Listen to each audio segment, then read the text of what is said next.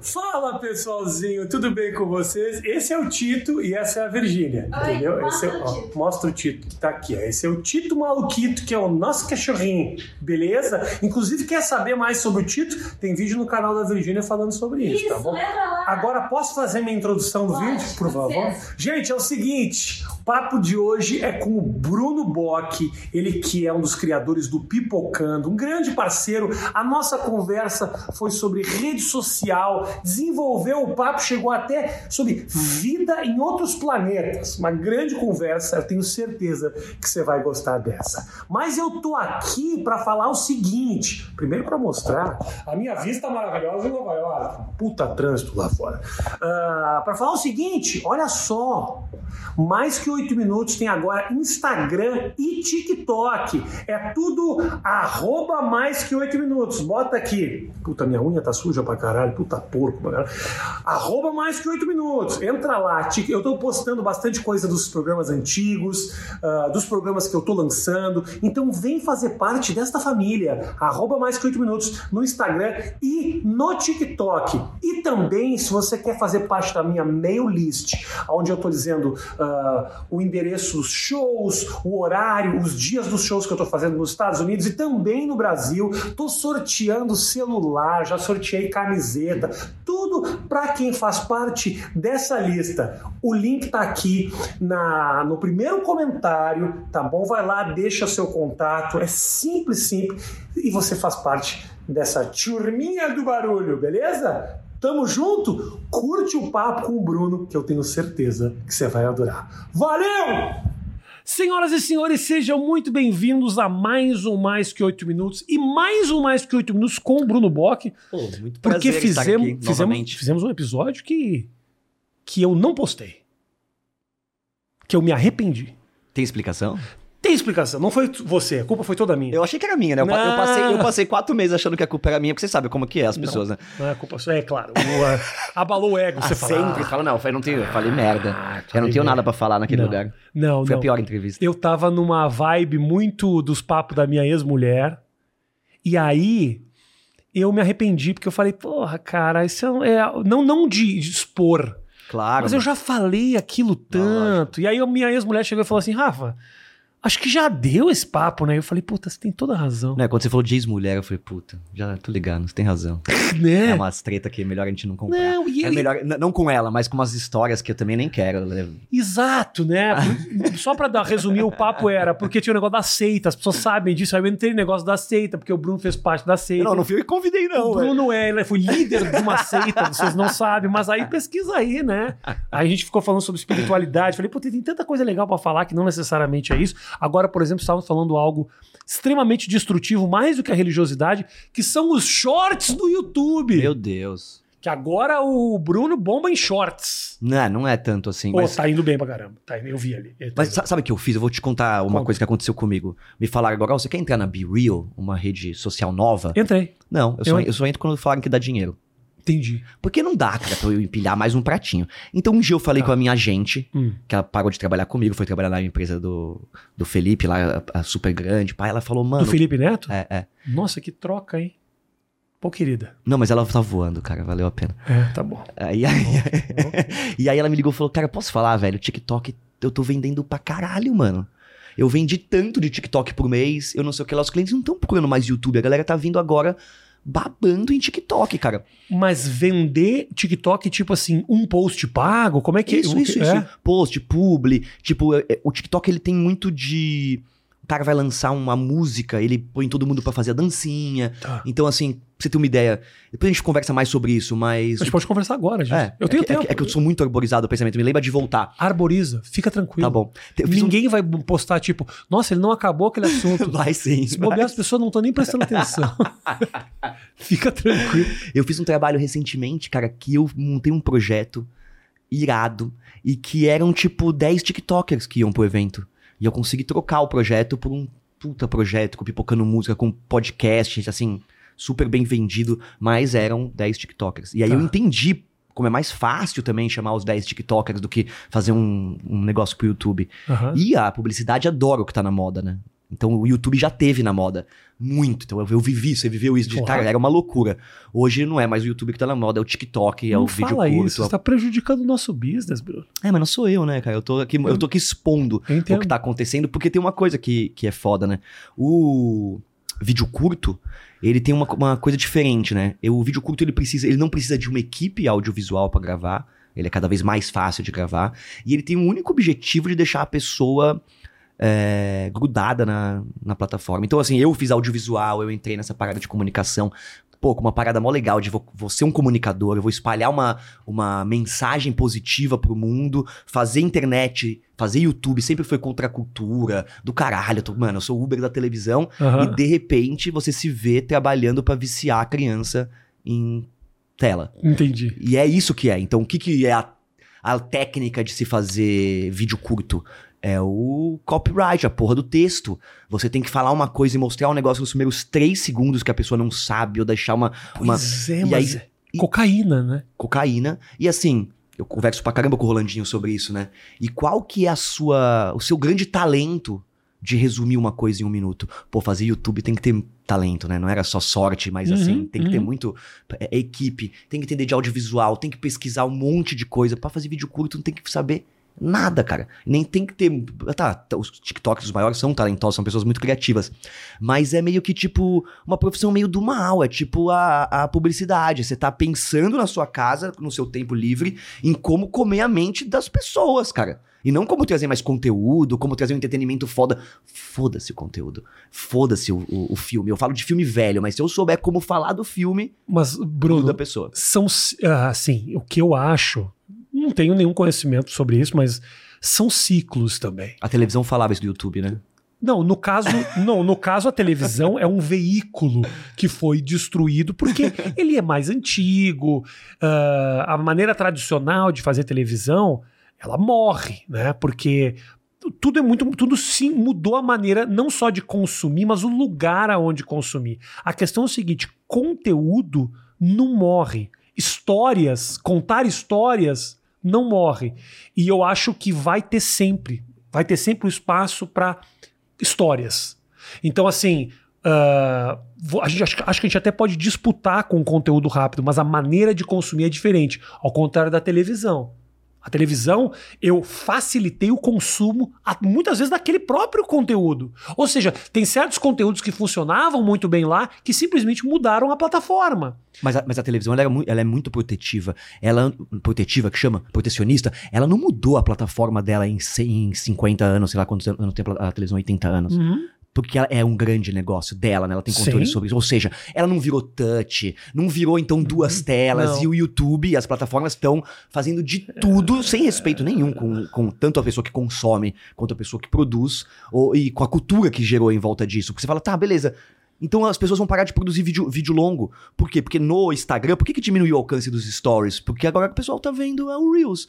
Menos gente vendo stories, diminui. A pessoa entra lá e fica grudada. Sim. Eu tenho um problema, por exemplo, no TikTok, ou no, no- principalmente no TikTok. Eu vou lá ver como estão meus vídeos e eu grudo nos vídeos. Quando eu entro no timeline, eu vejo, eu já passei uma hora. Ah, eu não sabe mais o que fazer. E o que, que eu vim fazer eu aqui? não consigo chegar no lugar. O que, que eu vim fazer aqui? Isso acontece, me perco. Eu Falei, eu Aí vim, eu vim pra cá pra Não, quê? então aí você imagina as pesquisas sobre como isso afeta o cérebro das crianças em desenvolvimento, como a geração dopamina é afetada com isso, porque a gente dizem, né, que agora o- a, a nova geração é a geração mais burra que tem, com Uhum. o QI mais baixo, com, a- com o maior problema de TDAH, de déficit de atenção. Então o que que vai se tornar isso, né? Porque a gente tá refém de empresários e acionistas, tipo Zuckerberg, que a gente tava falando aqui, uns caras que não têm responsabilidade nenhuma, Sim. que estão pensando assim, tá, cara, a gente consegue colocar esses caras babando na plataforma. É isso, YouTube pensando assim, eu vou perder essa boquinha. É. Todo mundo fazendo os caras babar na plataforma e ah, os caras vendo aqui vídeo de 10 minutos. Não, velho, eu preciso que os caras babem na nossa plataforma também. É. Mas será que não é um pouco ah, uma mudança natural? Digo o seguinte: da mesma maneira que se mudou do rádio para televisão, Uh, se começou, começou a consumir imagem. E aí, provavelmente, o pessoal do rádio falou assim: pô, cara, olha só, demoramos tanto tempo para criar aqui nossas histórias e fazer o povo pensar. E agora chega um veículo que mastiga Eu as acho, não, imagens. eu- eu- e o livro, acho- as pessoas. As pessoas estão produzindo filmes baseados em livros, então as pessoas não vão mais ler o livro. Não, Rafinha, eu acho, sim. Eu fico imaginando que o pessoal da televisão, quando veio o YouTube, devia ter sentido exatamente isso. Meu, o que que é esse negócio? E a mesma coisa, assim, tudo muito rápido. O que que vai se contar no YouTube? Eu acho que cresce, Bruno, quando o dinheiro chega. Eu acho que muda quando o dinheiro chega. Eu, dando mérito aqui, dando crédito, por exemplo, pro Felipe Neto, talvez um dos poucos que eu dê, mas de qualquer forma, é, a o dinheiro, há muito tempo atrás. Também que o Felipe Neto que é o meu mérito também. O cara tem. tá- Ele não precisa. não precisa. Ah, Ele também não ia querer. não ia querer, até é ruim pra ele. É, é queima ruim. o filme. Lógico. E elogiado pelo Rafinha, queima o não, filme. ele não precisa de mérito, não. Não, não, não. Ah, eu tô te falando o seguinte: quando migra. a- foi uma batalha não só dele, como de muita gente de falar, tipo, gente, o dinheiro tem que vir pra cá. Nós temos que. nós temos- eu tenho condições de te entregar bons números, eu tenho condições de te dizer qual é o público que você está atingindo. Você simplesmente vomita uma informação de 30 segundos na Globo, você não sabe nem o que, que, você, o que, que isso está convertendo de consumo para você. Eu tenho condições de fazer. E hoje em dia, com essas plataformas do Facebook, você sabe qual é a idade do sujeito, aonde que o sujeito clicou, quanto tempo ele ficou assistindo o teu anúncio, é algo muito específico. Então, assim, o dinheiro chegou Uhum. o dinheiro começa a chegar no, no- nesse conteúdo mais curto. Agora o YouTube vai começar a monetizar. Mas isso não é legal, né? Assim, não é necessariamente legal. Pensando Não. que, que o rádio, Não quando passou é. pra televisão, alguém teve uma grande descoberta de uma plataforma que poderia alcançar mais as pessoas, que tinha mais interação, que agora você via as pessoas, era algo muito legal. Agora, se você pegar dentro do Vale do Silício, dos laboratórios de pesquisa, as pessoas estão pensando como ter plataformas mais viciantes. Qual que é a frequência de luz que deixa você mais colado no negócio. Tanto que chegou um momento, há uns anos atrás, que os próprios CEOs das empresas do Vale do Silício de tecnologia falaram: a gente não deixa os nossos filhos usarem mais celular. Porque eles estavam vendo que o negócio é meio que do mal, o É jeito, que, é, mesmo? Tem isso. o jeito que é feito. Lá o, dentro eles falam, meus filhos não usam. é, é, eles falaram que os filhos deles não usavam. Isso já faz uns anos já, quando a rede social começou a ficar realmente aditiva, assim. Um negócio que vicia, que você tem que controlar as pessoas.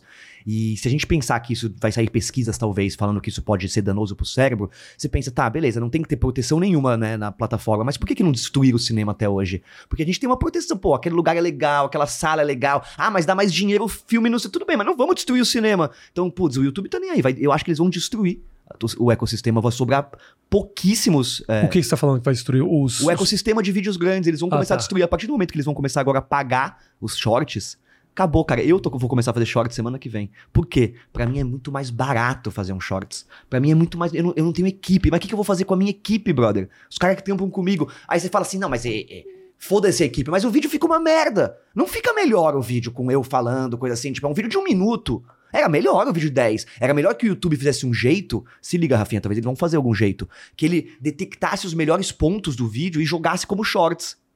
E aí você gostou, você vai pro vídeo inteiro. Não sei, algum jeito inteligente de Nossa, preservar acho, o negócio. Acho que você teve uma boa ideia aí. Não, mas isso eles já estavam tentando fazer. O YouTube já tava jogando pedaços do vídeo mais assistidos no, na busca. Mas tá ligado? Algum jeito inteligente de que você proteja o cara que produz conteúdo há 10 anos pra Claro. plataforma. A gente nunca teve férias, velho. A gente nunca teve carteira assinada, a gente não tem aposentadoria. Que merda de trabalho é esse? E o YouTube é a ferramenta mais cruel que Muito. existe pra mim. Assim, apesar de ser apaixonado e ser meu, meu, meu, meu, meu ganha-pão, Meu também. é uma ferramenta cruel, porque são dois vídeos seguidos de mau acesso que te fode um mês inteiro. Claro.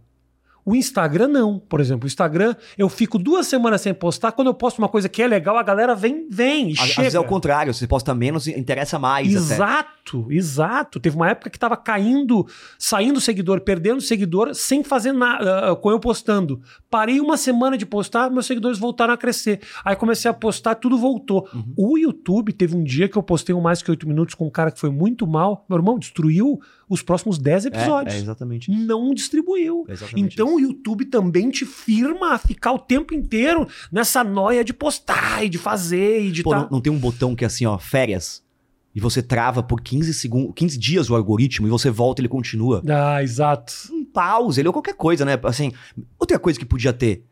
O YouTube tem. Eu já, esse papo já foi tão. É tão velho. Fala. Ele poderia vender a publicidade e pagar os principais criadores, cara. Por que, que eu tenho que fazer uma. Eu tenho que fazer um setor comercial pra parar meu vídeo, sendo que já tem o vídeo antes. Parando. Só que aí eles fizeram lá o, o YouTube Co- é, Connect, sabe como chama? Aham. Um negócio que horrível, uma gambiarra que não funciona pro cliente, que eu já conversei Ah, com o cliente. oferecer determinados canais É, clientes. que não né? funcionava Segmentos, era mais segmentos do que canais, Isso, era o YouTube, sei lá o que, só que te paga pelo CPM tudo confuso. Ou seja, também ninguém facilita pra nada. Pa- É, é uma, é- não é uma. Não é uma. Não é uma empresa como a televisão, não é, uma, não é um veículo que, tem, que entrega um conteúdo ar- que tem uma função. Pô, a televisão cultura é, do, é, é- é governamental, Mas tem uma função. é uma... A gente é o, é o, é o nariz do palhaço. é o, Sim, Bruno, mas é que é... nenhuma. Vamos, vou defender. Ah. Vou defender. Dois motivos. Primeiro, o Google, o YouTube é uma ferramenta, é uma ferramenta tecnológica e Sim. eles não estão especificamente preocupados com conteúdo. E se eles mostram alguma preocupação com o conteúdo, acredite, é só para enganar o mercado publicitário. Não é especificamente preocupação com o Bruno ou com o Rafinha. Claro, Como é claro. que eu faço para mostrar para os caras que eu tô preocupado? E essa preocupação acontece principalmente quando dá merda. Então, assim, ou do nada começou a aparecer propaganda da Nestlé em vídeo terrorista. Aí os caras, não, nossa preocupação com o conteúdo. Isso vem todo esse discurso. Agora, agora, o que seria da tua vida se não fosse o YouTube? Não, sou muito. O que seria da Com minha vida certeza. se não fosse o YouTube, que produzia conteúdo antes do YouTube? Claro. E não tinha onde postar. Uhum. Não tinha onde postar. Mas isso pode acontecer de novo. Hoje, você quer- hoje, se você quiser postar um vídeo grande, por exemplo, cara, o, o Instagram já você não pode postar mais. O TikTok agora possibilitou postar vídeos maiores, mas também não assiste um vídeo grande segurando o celular, né? Vídeo grande é na, horiz- é na horizontal, É. é só cagando, né? Isso. Então, tipo. E outra, o YouTube sempre falou, cara, a gente é um- uma plataforma de diversidade, a gente sempre é uma plataforma de minoria. Você sempre foi nos eventos do YouTube, você vê que Uhum. ele dá voz pra todo mundo, né? Tem a questão das publicidades, mas foi meio que uma rasteira, porque você entra no TikTok, o TikTok tem a publicidade antes de abrir o aplicativo. E o que vem depois não importa. Então, calma aí. Quem é responsável pelo quê? Então, sabe, o aplicativo é que depois tem umas gostosas dançando e tá tudo bem, não tem problema. Então não foi meio sabotagem com o YouTube, cara? Ah, o É. algoritmo deu um pau, apareceu num vídeo, depois falaram que foi montado, que não foi verdade. Eu também acho que o poder que se dá aos influenciadores e que se deu não é interessante pra ninguém. Não sei como isso é discutido nas esferas de poder, mas eu imagino que você dá poder pro Felipe Neto, ele tá metendo pau no governo, um absurdo, fazendo uma oposição gigantesca, né? É, você tem ah, o dinheiro indo pro YouTube e não pra televisão. Porra, pra quem manda desse país, né? Então, assim, será que também não tem uma coisa de tipo, gente, qual é a moral que a gente vai ficar? Vamos deixar esses monstros crescer até quando? Mas, irmão, ah, o povo é que chancela. Você acha que o povo é que manda? No fundo é, porque é a quem popu- manda é quem, quem tem dinheiro, as empresas grandes, não é? Cara, a pop... eu acho que num, num nível sim, mas essas figuras só construíram popularidade porque o povo tava lá, porque Ah, o povo apoiou, porque verdade, o povo foi- se, sim, foi uma brecha, né? o povo se identificou. Sim. Você tem figuras deploráveis com muito Sim. poder. Você tem figuras preconceituosas, homofóbicas. Bom, você tem o presidente da República que fala os absurdos que fala. Mas, cara, isso é. Tem gente que se identifica. Inevitavelmente, essas pessoas lucram com isso. Mas eu não acho que as pessoas estão se identificando mais com vídeos curtos, por isso que tá aparecendo isso. Eu acho que as pessoas estão sendo viciadas Sim, pelos vídeos sim. curtos. Você pega, você, a gente perdeu a capacidade de escolher. Rafinha. Concordo. Isso Agora- é uma droga. A partir do momento que a gente entra lá e você Sim. quer sair e não consegue, pra onde eles vão levar isso? Se esse é só o começo. Você, quando produz vídeo, se, se o seu objetivo agora é focar em, em produção de conteúdo curto, o grande problema é o seguinte: você não cria público, né? Você cria peças que funcionam muito bem. Você cria uma peça que driblou a matemática da plataforma. Isso. Quanto isso faz você especificamente Famoso crescer? ou conhecido. Isso é verdade. Então Rafinha. você dá mais poder para a plataforma Perfeito. do que pro influenciador. Quais- E isso é maravilhoso pro YouTube, pro Instagram. Quais porque eu tô são- entrando no Instagram. Eu não tô entrando no Bruno. Claro, quais são os novos, os novos criadores de conteúdo curto que todo mundo ama, conhece? Uhum. Esses caras duram seis meses. É, Porque é a menina que vira cabeça. É. É, o brother que faz uma dancinha. é o, o Luva de Pedreiro. O Que, luva de que eu pedreiro. vou te dizer que daqui a seis meses ninguém vai estar falando desse assunto. O que é normal, né? E é muito bom pra ele, porque em seis meses ele ganha o que a gente não ganhou em Ótimo, dez anos, né? Mas assim, tudo Em bem. uma ação publicitária ação. ele ganha, não ganhou em 10 anos. Eu acho que não é um problema pra ele. Mas É. assim, eu vejo. Eu que trabalho com mercados, você também, eu trabalho com artista. Cara, isso vai desmoronar tudo, cara. Se todo mundo entrar nessa- de vídeos curtos, É, e eu acho que não vai ser exatamente benéfico. As pessoas estavam. Ó, Rafinha, é. audiovisual. Conversei, conversei com um professor da FAAP, amigão meu. Falou, Bock, posso levar a molecada no seu estúdio de podcast? Eu falei, ah, vamos combinar. Por quê? Porque é o que sobrou pra eles de sonhar. O que, que eles vão trabalhar hoje em dia? Putz, fazer YouTube, podcast. E a gente sabe o quão frágil é isso, né? Claro. Quanto, quanto amanhã sumiu os podcasts. Aham. Agora, o pessoal fica quatro anos na faculdade de audiovisual, pensando que cinema já era pra todo mundo. Tipo, do jeito que tá, né? A gente incentiva o cinema. É, YouTube já era, velho. Então todo mundo vai ser TikTok. Pra TikTok não precisa faculdade, não. É faculdade de dança. Tem que entrar na- no curso de dança, sei lá, velho. Faculdade de jornalismo. Gente, é o seguinte: passo pra esquerda, passo pra direita. Você lembra? Eu falava pra todo mundo, te escrevi um livro, cara, o quanto o YouTube é foda, que a pessoa podia, mano, todo mundo podia ter seu canal. Agora você pega a molecada nova e fala assim, ah, você é TikToker. Não, não, vai estudar, velho. Vai ser o quê? Da comunicação? Jornalista? Não sei, tá ligado? Fazer Mas calma aí, cara, você tá muito apocalíptico. Eu tô, calma cara, aí. porque eu tô vendo. Rafinha, eu tô vendo a curva do que tá acontecendo. E eu tenho essa coisa de ficar sempre olhando pra frente, cara. E do jeito que tá indo, vai fuder, mano. Você acha, eu né? acho, velho. Em cinco anos, Rafinha, eu vejo a galera que me conhece. Tá. Hoje eu vejo a galera na rua, todo mundo me conhece, é super legal. E fala, mano, eu assistia o Pipocando. Eu nasci, eu cresci assistindo o Pipocando. Eu tinha 12, hoje eu tenho 22. Eu tinha 13, que a gente tá quase há 10 anos, né? Então o cara, o cara cresceu me assistindo. O cara, o cara não fala que tá te assistindo? Ah, pouca gente que eu encontro na rua fala que tá. Antigamente era a molecada que tá, mas assim, tem ainda meus fãs fiéis lá. Aham. Mas antes eu era tipo, pô, eu tava programa na televisão. Aí hoje, pô, eu assisti, cresci te assistindo. A pessoa tem um carinho fudido. Em cinco anos, já era. A molecada do TikTok talvez nem lembre mais quem sou eu e, e- passou e, e foi, entendeu? Então algo que a gente tinha antes era, eu tenho meu canal do YouTube, eu vou sempre ser conhecido. Eu- enquanto eu estiver colocando vídeo, tiver 10 milhões de pessoas me vendo todo mês, tá dentro. Agora eu não sei mais, velho, se a plataforma vai possibilitar isso. Eu acho que você tá preocupado é com o teu business. E tá certo. Também. Eu acho que tá certo. Não, não, também Eu com o não, meu. Não vejo problema em estar preocupado com Sim, o business. sim, é sim. isso, porque, porque o teu business é um business de produção de conteúdo mais longo e, e essa mudança ela é importante. Agora, Mas se não tem business, não tem um monte de coisa, né? resta a gente se adaptar. A crueldade dessa história que eu, que eu, que eu te falei é isso. É que eu acho que o poder vai muito para a mão da plataforma e tira da mão do criador. O que é mais confortável para eles, porque cá entre nós, apagar alguém do algori- de um algoritmo de curto é muito simples. Uhum. O dia que eles param de distribuir o teu conteúdo, você tem voz, você consegue atingir, dá pra ver que os teus números estão caindo por algum motivo que não é você. Shorts, meu irmão, tem short teu que faz sucesso, outro que não faz. É tão, você não tem como, você não sabe como acertar que esconder alguém ou valorizar alguém acaba sendo muito um poder na mão do algoritmo, né? Sim. Antigamente era meio Sim. bons vídeos funcionavam antigamente. Antigamente aqui no meu Claro, podcast claro. eu tinha pessoas que eu trazia que eu sabia que ia dar certo. Eu já não tenho mais essa certeza. E isso é uma bosta. É ruim porque você não tem não tem garantia nenhuma, inclusive de que você vai ter o teu negócio funcionando. Mas, mas Rafinha, não é tudo pelo meu negócio, não. É pelo que eu, o que eu me propus a fazer da minha vida mesmo. Puta, eu fiz faculdade de rádio e televisão. Eu não fiz jornalismo, eu fiz rádio e TV, que é super técnico. O que, que é rádio? O que, que é TV, né? É, nem Tipo, existe. Nem mano. existe mais esse negócio aí, né? Então, assim, cara, eu penso em. A faculdade de rádio e TV tá mudando o nome pra TikTok e Instagram, inclusive. E tem que mudar. Se não mudou, pelo amor de Deus, meus amigos. Que, quem, que, que é Rádio. Que, que é Tô rádio? estudando rádio. É podcast e. Ah, cara, mas é que o YouTube sempre foi muito forte. E eu acho que se ele vira o TikTok e ele perde a identidade dele, se ele resolve pra esse lado, e eu acho que a pressão de acionista, de dinheiro, não é uma questão de o que é melhor pra todo mundo, eu acho que todo mundo vai perder, Rafinha, porque aí só vai sobrar o quê? Plataforma de streaming que é paga e TV aberta. O resto é tudo. O que é de graça, acabou. O YouTube é de graça, velho. Cara, já parou, você já parou pra pensar o seguinte? YouTube, eu amo o YouTube. Eu falo mal que eu sou crítico, porque, né, 10 anos trabalhando pros caras, eu, Não, os caras eu sou crítico, mas, é, putz, eu sou muito grato, né?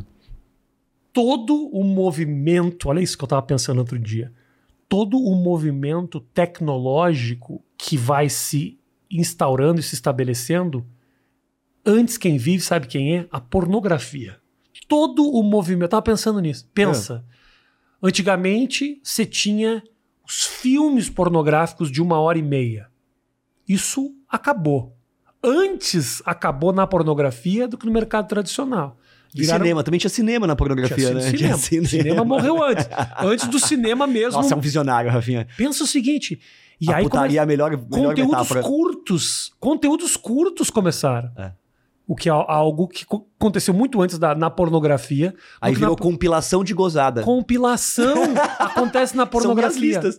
Irmão, compilação acontece antes. E outra coisa, esse fenômeno do tipo, eu prefiro assistir algo muito mais bruto e muito mais cru do que bem produzido. Claro. Isso destruiu a pornografia. Porque antigamente você tinha grandes Sim. estúdios produzindo grandes filmes e daqui a pouco você deu a- o, o controle na mão do produtor ah, amador. Isso é algo da pornografia. Tem É. guias nos sites de amador que fazem muito sucesso. As pessoas preferem assistir algo mais real. É o que está acontecendo hoje na produção de conteúdo de. de Não, aqui, né? Você prefere assistir um programa que tem mais verdade, ou que seja, entre aspas, mais amador, isso. do que um talk show do super que um produzido. talk show que tem a luz. Ou, na verdade, a questão é que não, não. Todo o resto não faz diferença. É isso que a gente, a gente já percebeu há muito tempo, né? Uhum. Então, vou gastar 50 mil reais no estúdio com umas minas dançando, com plateia pra quê? É o convidado e, era- o papo que importa.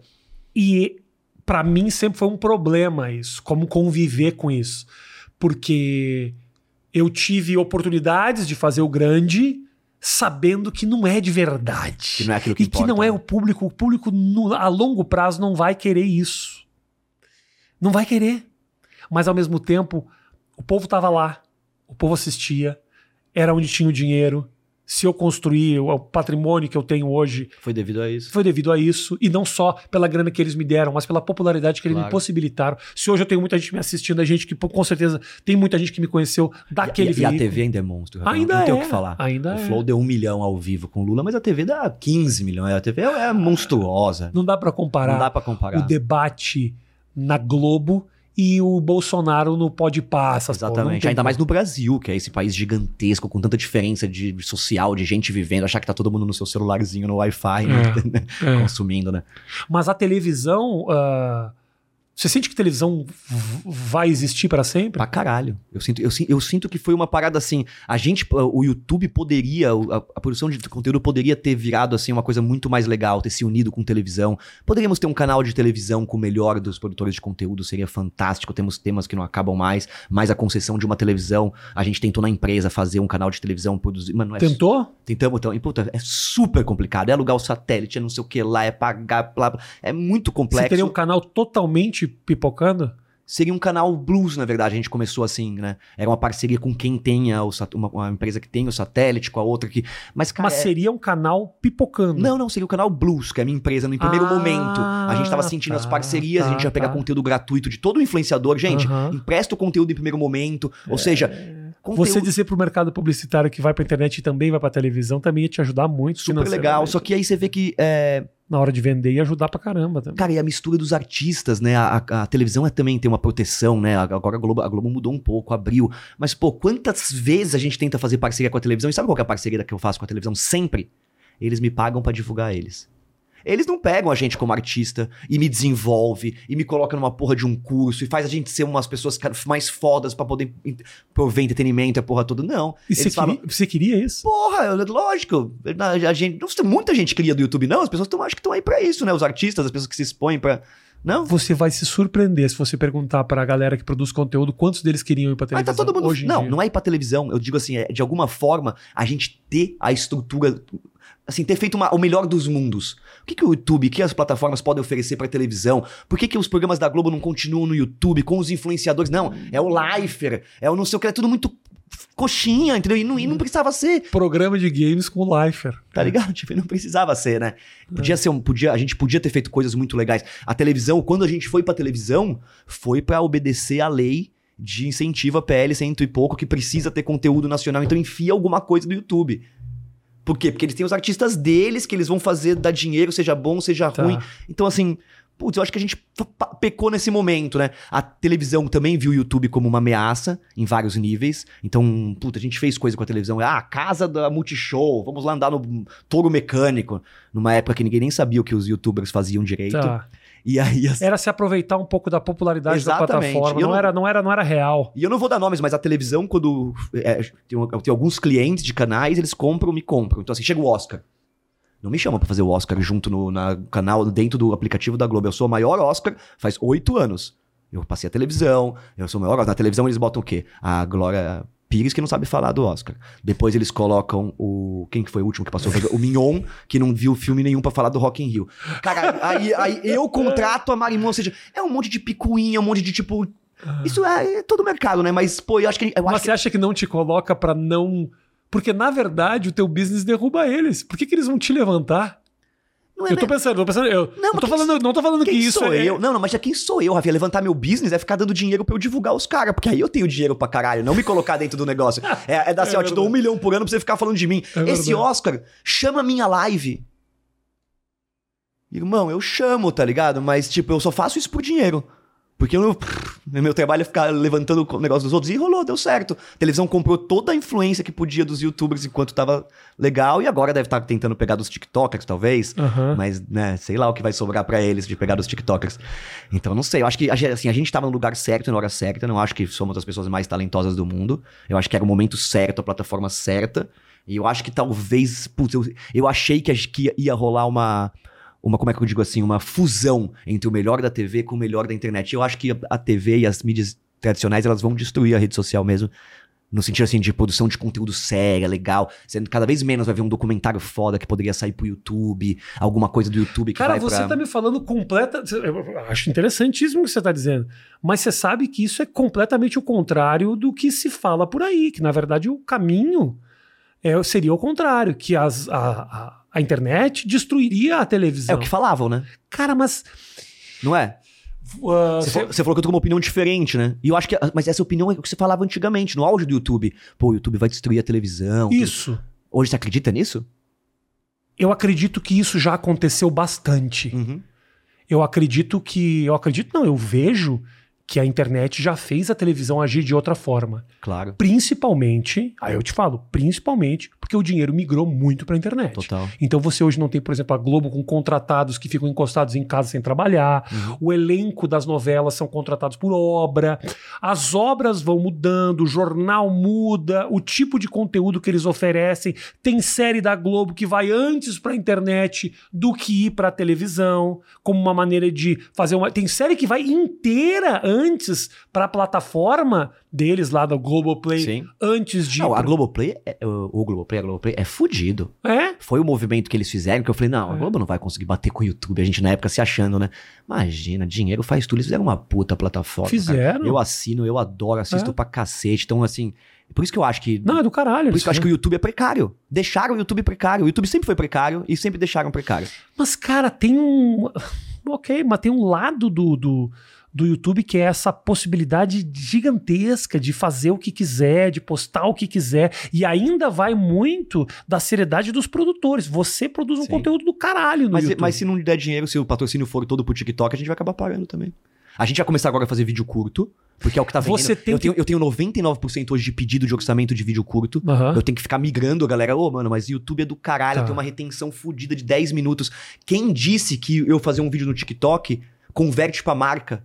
Sim. Quem disse que o cara assistir sim? Não tem nem pesquisa disso. O YouTube é retenção, é o cara que você ama há 10 anos falando aquilo. Ou seja, as marcas abandonam isso pelo que tá na moda, a gente sabe disso, né? uhum. Então eu vejo que isso tá rolando pra caramba. Só que os produtores de conteúdo eu acho que não aguentam pra caramba. Eu conversando com os produtores de conteúdo, ah, mas um ano, dois anos, acho que a gente perde pelo menos metade de todo mundo. De vídeo curto, comprido. Gente séria. Eu não vou dar nome que eu tô falando pra não expor a galera. Mas eu acho que a gente perde, não porque, porque o negócio fica insustentável mesmo. É o que você falou, o CPM paga lá o editor, o negócio, se o CPM não paga o editor, você tem que pagar pra trabalhar. E, e eu, eu e um monte de, gente vive de publicidade, não sei o que. A partir Sim. do momento que vai pra vídeo curto, primeiro que cai é a equipe.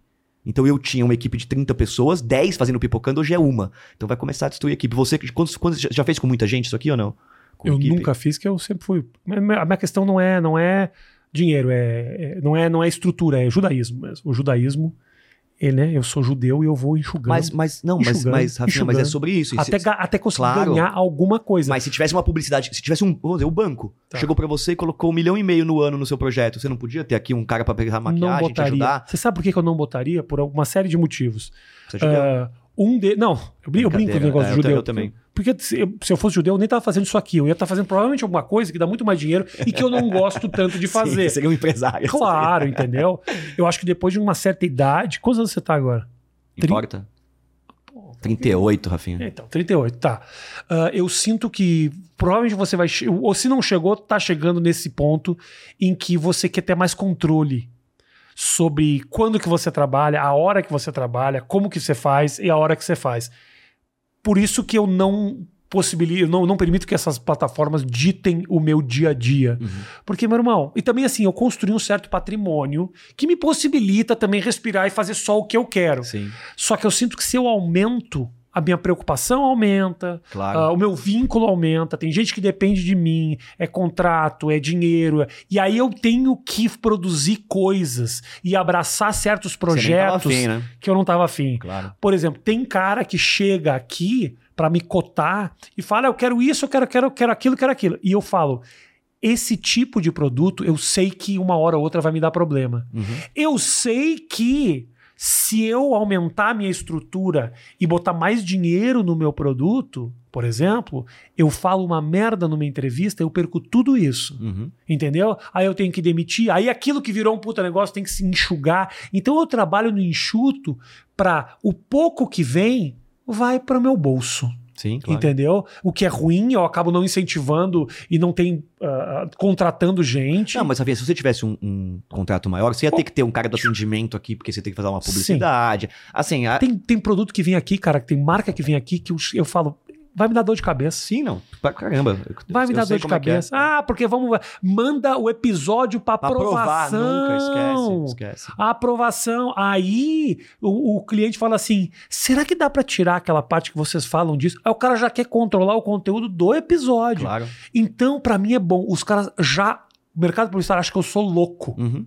Então eu perco 90% das possibilidades, Sim. mas tem 10% que fala, cara, vamos nesse cara que é isso aí mesmo. E você só precisa disso para sobreviver também. Eu só preciso de dois patrocínios. Exatamente. Eu só preciso de um cliente bom para É isso. Pra viver. Um cliente bom por mês já paga é. as minhas contas. É. Porque se você vai aumentando a tua estrutura, claro. você fica com a mão amarrada, que é o que aconteceu com o nosso querido Flow. Sim. Quando deu a merda, o que, que aconteceu? É o patro... São é matéria na, na, na, na imprensa dizendo perderam oito patrocínios. Perderam 10 patrocínios, perderam não sei o que. Aí vai diminuindo a estrutura. Aí fica o Igor se escabelando e falando: Cara, vou ter que demitir esse monte de gente que depende de mim. E podia estar tá bem zaço. Mas. Bem zaço, com muito sim, menos. Sim, claro. Mas eu entendo também, tem um certo momento da tua claro. vida que você quer conquistar o mundo. Mas, Rafinha, eu cheguei a uma conclusão com quase 40 anos. E é foda falar isso, né? Muita gente vai achar ruim. Empresa grande não é bom para ninguém. Só pro acionista. Veja só. Eu, eu, eu, percebo isso. Vamos dizer, talvez isso, isso seja uma visão minha do mercado de comunicação. Tem outros exemplos que não funcionem. Mas quando você vê as empresas, agências, quanto mais. Assim, ah, nossa, a empresa tá gigante, não sei o que lá. Não é bom para ninguém. Ninguém tá satisfeito. O cliente não tá satisfeito. O, a pessoa não, que produziu não tá satisfeita. Então eu sempre consegui conquistar meus clientes porque eu sei que uma, um trabalho feito com pouca gente, ateliê. Sempre tem cliente precisando ser pego Sim. no colo. Tem, sempre tem. Porque as agências cagam por causa disso. É um monte de, de gente, é um monte. Então eu acho que eu sempre fui por esse caminho de ser o cara que consegue entregar uma coisa mais ágil, com um preço melhor. Tipo, sempre foi esse meu, o, meu, o meu lugar, né? É, então eu nunca tive problema em enxugar em tirar gente. Só que eu acho que chegou, chegou um momento. O meu problema também não é uma questão de grana, porque a produtora hoje trabalha para um monte de gente, faz negócio. É uma tristeza de pensar assim, cara, eu, eu achei que eu tinha nascido para ver a revolução do YouTube. E essa porra vai ser esmagada facinho por umas crianças dançando, mano. Uh, pô, você tem uma aqui, você tem, você tem, você tem dança dentro da tua casa acontecendo nesse momento. pô, entrei no Instagram da mulher do Bruno, muitas danças no momento. Sou eu que tô mandando tá dançar, certo. cara. Eu tô falando, porra, velho, você, tem que, você quer entrar nessa parada de comunicação? Então vai Vai pro, é, e ela, ela, é monstro, cara. Não dá pra segurar a menina. Ela dança, dá, a publicidade dela dá um milhão de, de, de likes. Eu ah, falo isso pra minha mulher. É ah, bizarro, cara. Vai lá, dança, se adapta. Não faz que nem eu, que ficam com questionamentos éticos. Vai lá. Chacoalha ah, essa bunda. Isso, chacoalha essa bundinha. Que a gente fica nessa, de querendo teorizar em cima, enquanto o povo tá vivendo. Por isso que eu tô te falando, assim, pra, pra saúde mental sua e nossa é se adaptar, irmão. É né? se adaptar ou conviver com o fato de que não vai ter mais o mesmo tamanho. Porém, é aquilo: histórias bem contadas, histórias boas, vão ter sempre uh, espaço, irmão. Esse conteúdo pipoca, uh, shorts e tudo mais, eu acho que, eu sinceramente acho que isso é um momento. Uh, essa, essa cocaína ela é de uma geraçãozinha, assim. Uns sabe? uns 10 anos. Daqui a pouco o povo Daqui a pouco uns 10, uma década. Não, uma que seja uma, Sim, que seja, uma- é. que seja uma década. Eu sei o quanto isso é tempo.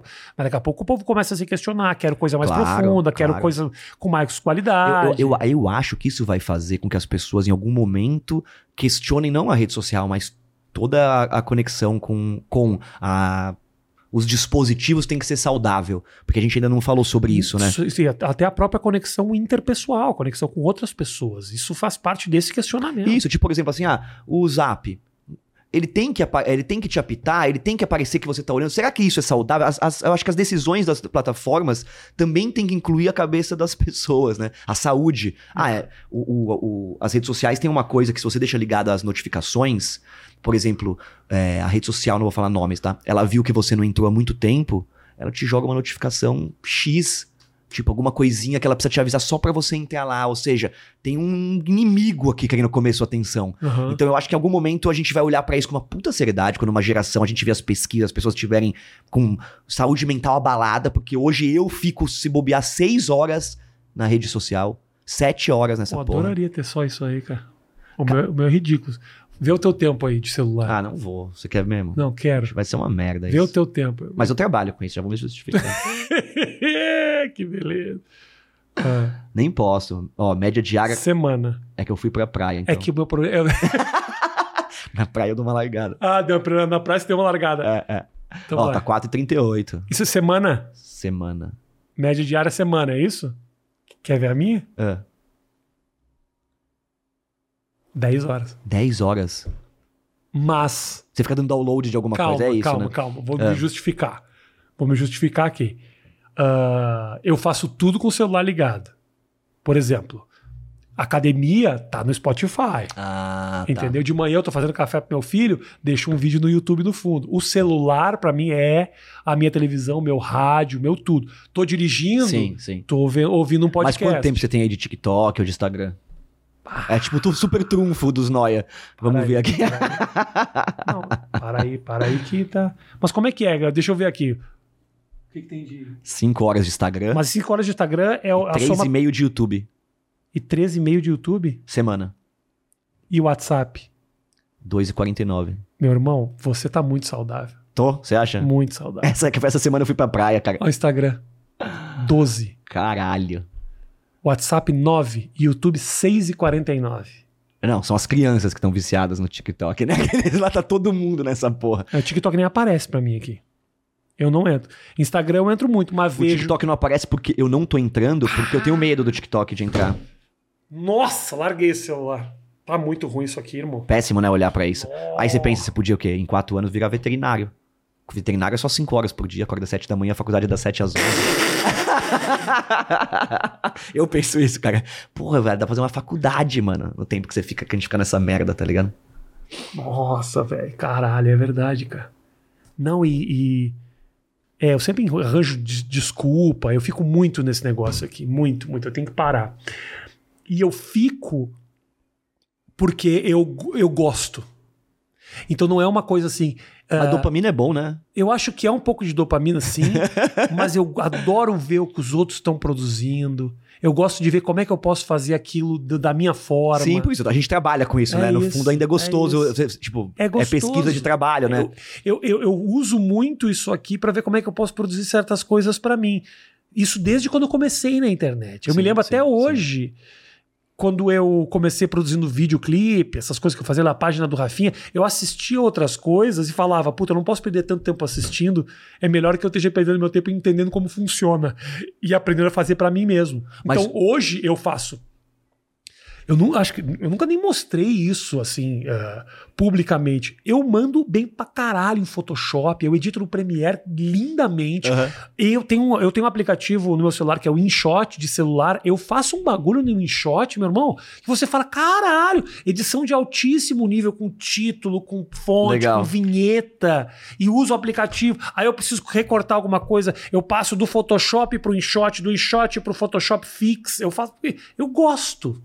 Mas aí, puta, é isso, né? Eu, eu sou pai, né? Também tem que lembrar disso.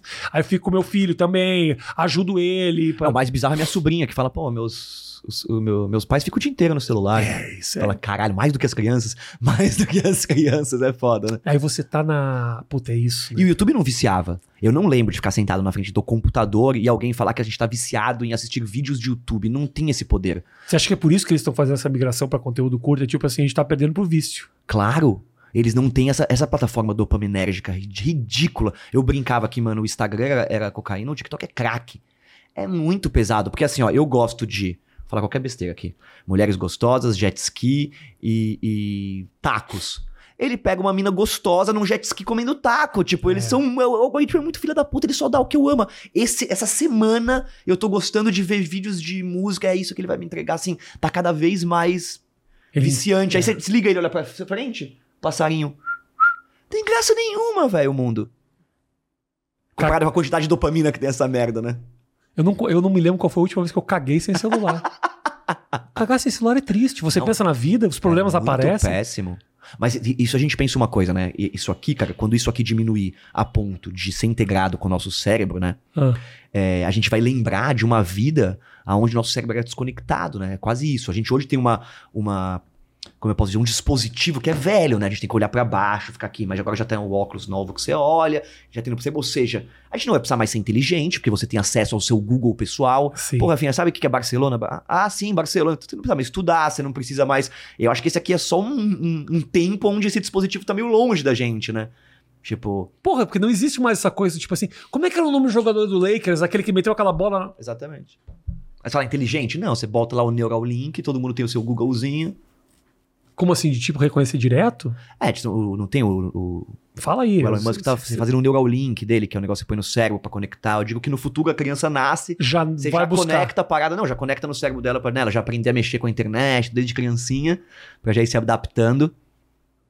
Oh, mano. Você tá ligado nas inteligências artificiais que fazem pintura, que fazem arte? Sim, sim, sim. Você viu Sim. isso? É, um grande questionamento tá rolando agora, né? Só a respeito de direito autoral, quem é criador. E você chegou a mexer numa dessas inteligências? Nunca mexi, já vi vídeos de gente mexendo. Puta, cara, eu, assim, eu fiquei duas noites sem dormir mexendo o cara coloca lá É muito viciante. milho, ah, Elizabeth Taylor Isso. e sofá. Isso, E no- aí ele cria uma estilo, obra no de estilo arte. dali. Tipo, No estilo dali. é um negócio assim. é mesmo, e aí fica um puta E ele bagulho. cria um negócio lindo, perfeito, que assim, um, um- um profissional de arte demoraria muito tempo pra fazer.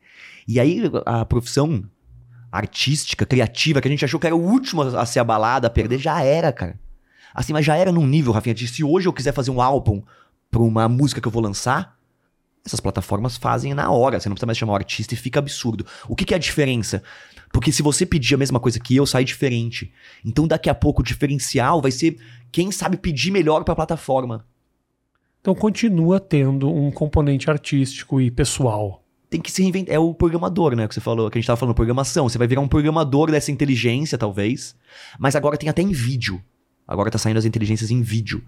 E agora tá saindo inteligência pra tudo, né? Como Então, assim vídeo? Que vocês falam assim, ah, eu Elizabeth, Taylor, sofá, dançando e, milho. é, e tem uma imagem tipo de image bank, assim, daquelas imagens perfeitas. Então você vai criar um filme só escrevendo o que você quer. Agora, isso vai destruir as nossas profissões muito mais rápido do que a gente tá falando do TikTok. Isso é uma revolução que a gente tá assim no comecinho, em cinco anos a gente vai olhar pro mundo e eu acho que já vai ser outra coisa. Eu já tenho pesquisado nessas inteligências, por exemplo, um plugin de After Effects, né, que é a inteligência artificial, e que você já descreve o que você quer, ele já vai formando. Então, E cria o plugin. e cria. Eu, eu pego você, por exemplo, Rafinha, jogo você, e ele, tipo, vira um personagem de anime, ou de qualquer estilo que você quiser. Eu quero um personagem aquarela, não sei, te monta na hora. Mas assim. E em vídeo, né? Então, surre- surreal. Ainda é uma coisa bem pesada de se fazer. Essa coisa de realidade é, de inteligência artificial, que é um vídeo que vai se transformando. Vocês já viram? É um super zoom, assim, o zoom vai indo na figura e o negócio vai se transformando. Nunca vi isso. É um, eu, depois eu te mostro um clipe, Tá. tem coisa sendo feita, que é um, um- um vídeo de inteligência artificial, que é super pesado ainda pra fazer, mas meio que é o futuro. Então você tem hoje um programa, um software de edição, aonde você joga o, o vídeo, ele na hora reconhece todo o texto e você edita no texto, corta, cola, e aí ele corta o vídeo, não é maravilhoso? Maravilha. Eu tava conversando com o Gaveta outro dia a respeito da. Essa é a questão da evolução tecnológica. Por exemplo, eu- tem coisas que me assustam, que são muito simples. Eu, que, no fundo, eu acho do caralho. Eu não Aham. paro pra pensar na preocupação e de que maneira isso vai mudar a gente enquanto sociedade e o próprio trabalho em si. Eu ainda olho isso com tipo, ah, que legal. Talvez eu deva realmente pensar com tipo, porra, até que ponto isso não, não muda a base das nossas relações o caralho. Tem um, um aplicativo muito simples americano que você dá o texto, você dá o texto, você, texto que você quiser, e você recebe um vídeo de uma apresentadora fazendo esse texto. Vídeo. Que não existe. Vídeo. Não, ela não existe, é uma inteligência artificial que monta uma apresentadora. assim. Vídeo. E eu não tô falando um Sim, vídeo sim. com 3D. Com... Não, não, não. Um vídeo perfeito. um vídeo de uma mulher fazendo o teu texto. Então você já não precisa contratar mais uma apresentadora para o teu vídeo in- institucional ou institucional da tua empresa. Não, e- não, isso é real. Agora, é, precisa agora é mais- um teste. Em precisa poucos mais. anos é real. Acabou. você não precisa mais. Outro dia saiu um- uma música nova do Nirvana. Exatamente. E aí você ouve e você fala: Isso é muito bom. Com letra, até meio. Tá muito bom. E aí começa aquele questionamento ético, né? Do tipo, isso é uma música do Nirvana ou não é uma música do Nirvana? E que diferença isso faz pra mim se o som é bom e me faz bem? E quem ganha, né? Quem recebe os royalties? Quem- Essa é a questão, porque É. assim, se eu tô me utilizando, por exemplo, por que que não? Esse é exatamente o meu questionamento junto com o Gaveta, que eu repasso pra vocês. Se você assistiu o episódio com o Gaveta, foda-se que eu vou repetir o assunto. vem reclamar no comentário. Ah, eu posso ter filme com o Brad Pitt pro resto da vida. Pra, pra todo o Sim, sempre. Sim, sim, sim. Eu simplesmente faço um deepfake de. Aliás, tem o, o- o- o projeto Adam. Você assistiu esse filme do, Qual? na Netflix? Projeto Adam Não. que é com o cara aquele do Deadpool, como é o. Ryan Reynolds, que tem uma mulher ali que mostra ela interagindo com uma pessoa, com ela mais nova. Meu irmão, Tipo como fizeram com, com o. Com acabou. o Will Smith, assim. Do caralho. É, é- é- é- é o filme Congresso Futurista. Já viu? Ele fala disso, da, de uma mulher que ela fica velha e eles, com- eles compram o direito da imagem dela nova. O Isso. resto da vida ela vai ser uma personagem. Tudo. Agora rolou um papo de que os japoneses estavam comprando a imagem do Bruce Willis Uhum. pra fazer propaganda no Japão sem precisar levar ele. Animal.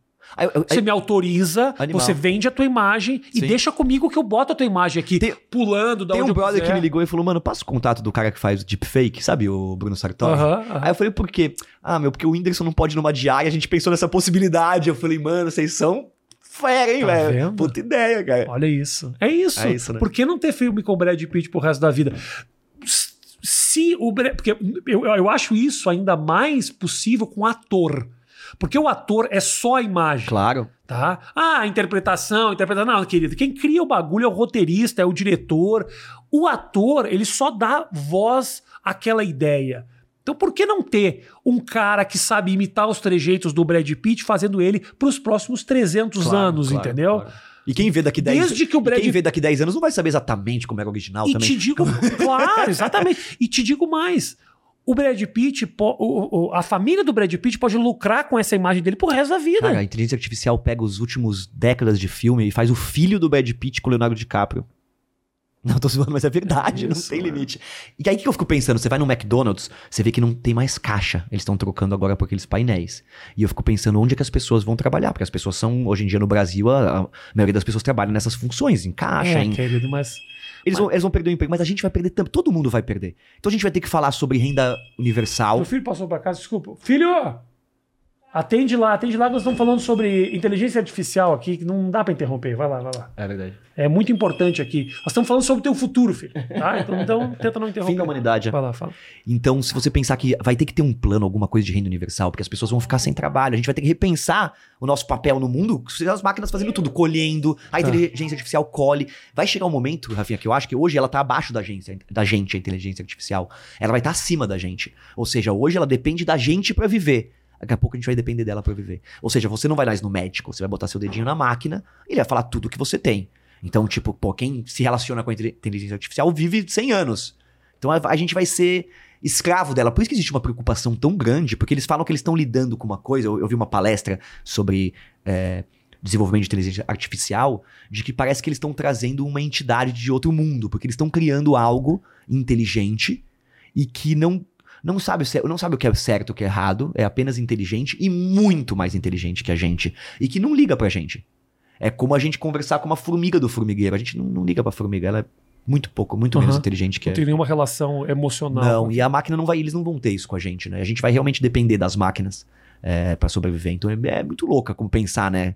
Como que vai ser esse nosso futuro, que primeiro vai acabar os empregos e elas vão ser nossas servas, mas em algum momento a gente vai ser servo deles. Ou seja, se a inteligência artificial decidir, a gente não come mais, eles param de, de colher, eles param de entregar toda a logística mundial de alimentos, tudo vai ser a partir disso, né? foda. Alguém vai ter que programar ela, mas ela, mas o negócio aprende muito rápido e é, é muito, é muito assim.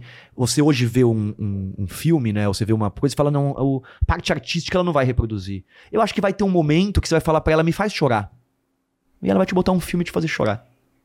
Eu não duvido. Ela sabe tudo sobre não você. Duvido, não, não tem mais como um artista fazer algo para você chorar. Ela sabe tudo. Não tem. Tecnologia a gente não freia.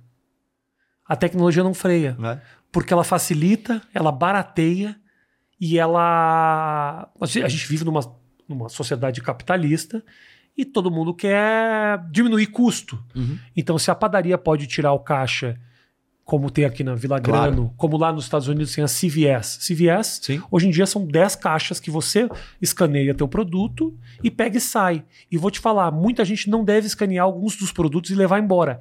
E mesmo assim, vale a pena, vale a pena para eles, porque eles não precisam pagar direito trabalhista, eles não precisam ter um funcionário. Isso vai diminuindo o trabalho, vai diminuindo o ganho de pequenas famílias, aquele que não teve educação. O país desenvolvido, eu imagino, putz, é um jeito de eles precisarem de menos imigrante. Nossa, os caras estão resolvendo um problema deles super legal, né? E pra gente, que é o trabalho, a mão de obra barata, a gente tá fudido, né? Nos países que dependem disso, né? Como é que você sente que vai ficar o teu trabalho, Bruno? Como é que você sempre tipo, você vê perspectiva? Você está num momento já diminuindo a tua estrutura, você se vê daqui a 5, 6, 6, 10 anos? Não, cara, eu não consigo nem saber o que vai ser. A produtora tá indo super bem, porque cada vez mais precisa de. Eu, hoje, como produtora, eu pego trabalhos que eram de milhões e faço por milhares, né? Uhum. Então acho que isso ainda vai existir por bastante tempo é, como negócio. Agora, essa parte. Você de... ainda barateia, você ainda é muito barato, né? Eu Comparado barato, com o que é, eles estão habituados a gastar. Minha margem é pequena também, cara. Meus, puta, meu, meu sócio, a gente no, no fundo ainda é uns moleques, tá ligado? É diferente quando você. Ah, bota três acionistas. Você vai ver, muda tudo tudo. Tem que ter muito mais dinheiro, contrata as pessoas já em outro esquema, tem que sobrar 15% pros caras. Tipo, já... Já, e já passou por essa possibilidade? Não, nunca passou. Ainda não. Quando tem, eu, eu vendo. Porque também você não precisa estar nenhum. diretamente envolvido. Não, Tudo mas, fica mais simples também. Mas hoje, hoje eu consegui sair da, da produtora, meus sócios que tocam, porque ficaria impossível para eu tocar a produtora. Eu acho que eu já teria fechado Por também. Por que, que ficou impossível? Porque eu tinha muita coisa pra fazer no Pipocando, muitas oportunidades. Aí eu vou lá ficar dirigindo, demitindo funcionário, não tem a menor condição. Então eu. Delegou. Deleguei, então, e a produtora tá indo muito melhor do que se eu tivesse lá quando eu era de CEO. Porque os caras me ligavam, ah, quero fazer um projeto com um influenciador tal. Ah, mano, se não é com pipocando, eu não vou nem fazer, tá ligado? Então, tipo, eu, eu, eu tava com essa cabeça, lógico, né? Uhum. Não tenho tempo infinito. Não, Agora, você faz projetos com outras pessoas. A produtora faz, pra caramba, tá fazendo um monte. Mas eu, enquanto tava tocando a produtora como CEO, pra mim ia virar um, um, um lugar só de cultura pop, só de pipocando. Então foi legal eu ter aberto essa. Isso também não te prende a um tipo de conteúdo, né? Total. Não, e é... Você tem uma, um business, é mais do que só um podcast. Claro. É mais do que só um Porta dos Fundos, que é um programa de sketch. Isso você tem. Porra, isso tudo nasceu daqui, irmão. Sim, da, da, sim, do, sim. Da, do YouTube. Isso é do caralho, velho. É, é. Você talvez não propositalmente, mas você tá preparado para os novos tempos, porque vai ter, vai ter gente ainda produzindo conteúdo. Você, sendo um produtor de conteúdo mais do que uma figura, Sim, você pode produzir conteúdo para outros, se adaptar, sim. trazer pessoas para perto de você que te ensinem esses novos, essas novas ferramentas e te ajudem. Não, e eu tô super TikTok. Eu tava produzindo um vídeo por dia pro TikTok. Meu TikTok já tá quase maior que meu Instagram. Mas, puta, cara, eu tô meio, também meio de saco cheio. Já chega uma hora que você já fica um pouco de saco cheio. De estar o tempo inteiro tendo que ser o mais moderno. Tem que estar o tempo. Pô, cara, eu entrego view. Eu entrego. E aí eu tenho que ficar lá é, jogando bolinha em agência de publicidade pra umas pessoas completamente mal preparadas e acharem que eu sou o cara mais legal do mundo. E, cara, é muito difícil medir o resultado. Rafinha, eu vejo isso nos meus Ah. clientes e é um absurdo. Na publicidade se desperdiça muito dinheiro. Como não se desperdiça em lugar nenhum, cara. Você vai. Eu converso com meu amigo que trabalha com biomedicina, o outro que é farmacêutico, ele fala: não, não existe isso. No laboratório a gente não desperdiça um tubo de ensaio, tudo é contado. Na publicidade se joga e eu vejo milhões no lixo. Milhões. Porque sempre tem a coisa, não, de, na publicidade, de que, primeiro, é muito difícil contabilizar e você mensura o resultado final. Ah, eu investi menos do que eu ganhei, pá, e você vê o que tem. Então é muito fácil falar, eu joguei 500 mil fora pra não perder 10 milhões. Então, tipo, o trabalho das pessoas não serve pra nada. Você mandou fazer um filme publicitário, Tá. gastou 2 milhões nele. No final, o dono da empresa olhou e falou: Ah, não, acho que eu não, não curti. Se joga 2 milhões fora, Eu já fui fazer comercial que o cara não gostou da cor da minha gravata. você sabe como que é. O pessoal Caiu a diária, 40 Caiu a mil diária. reais. caiu a diária. Tivemos que passar a diária pra tipo um- uma semana depois. Porque o cara não gostou da gravata. Isso. Aí, no outro dia, ele olhou pra minha gravata, e propaganda da. O que, que era? Propaganda da Leroy Merlin, eu acho que era. O cara olhou pra minha gravata e a figurinista falou assim: chegou bem pro produtor, falou assim: Eu banquei o problema da outra vez. Agora, se der merda, o problema é teu. O cara falou: Não, tá ótima. Tá ótimo, Então é todo mundo meio protegendo o seu próprio cu. É, é, É ninguém querendo abraçar o problema, a culpa é sempre do outro. exatamente. Vira um negócio. A televisão é um pouco assim também, Bruno. Acho que é muito diferente, não. Na televisão tem muita gente achando que sabe o que tá fazendo. Uhum. Mas, na verdade, são pessoas que deram sorte duas ou três vezes. Aham. Não fica achando você que tem gênios na televisão. O que você tem são pessoas, algumas pessoas que entendem um pouco aquilo, mas muita gente que deu sorte. Marlene Matos acertou com a Xuxa. Depois, tudo que ela fez deu errado. Uhum. Mas ela, durante muito tempo, foi considerada um gênio da televisão. Uhum. Só que ela conseguiu, ela acertou. Sim. Ela acertou. Na Globo você tem condições de acertar mais do que nos outros lugares, porque a Globo as pessoas ainda vão direto, né? A Globo, as pessoas deixam na Globo. Só mudam se tá muito ruim a Globo. Sim, sim. Na Record, no SBT ainda tem uma galera que vai direto. Agora você pega os outros canais de televisão, todos eles, Pra chamar a atenção, eles precisam fazer barulho que tem, olha só como o, o ciclo ele é o mesmo, que é o mesmo que está acontecendo hoje Uhum. nas redes sociais. Por que, que as pessoas assistem o programa do Datena? Por que, que as pessoas assistem o programa da Sônia Abrão? Você sabe por quê? Sabe por quê? Por causa de desgraça, né? Por causa do lettering. Aham. Para pra, por aquele negócio passando. né? Porque tá escrito embaixo. Mesma, mesma coisa do, assim, ó, do, do TikTok, do um- Instagram. É do- a mesma Ah. coisa. Tá escrito ali: Fulano de tá, criança mata pai em acidente, não sei o quê. Tá escrito, meu irmão, você tá zapeando, você para e olha. Hoje em dia não tem vídeo no TikTok que bombe que não esteja legendado. Que os primeiros dois segundos não seja tipo, eu vou te ensinar a ficar rico em 10 segundos. Você fala, pô, como, é, como isso? E mais, puta, tem outro dia que eu tava vendo um vídeo de um cara explicando como é que você faz pra chamar a atenção. Do tipo assim, ele falou, pula na tela. Entendeu? Tipo, se a tela tá vazia, aparece na tela falando, vou te ensinar, não sei o quê. Isso te dá um. Na hora que você tá Muito passando. bom, né? Melhor dica essa. Olha o jeito que você tá querendo chamar a atenção, Foda. cara. É na base do grito. E, inevitavelmente, o que acaba. O grito vem dos que é muito simples e muito, muito emo- emocional, assim, né?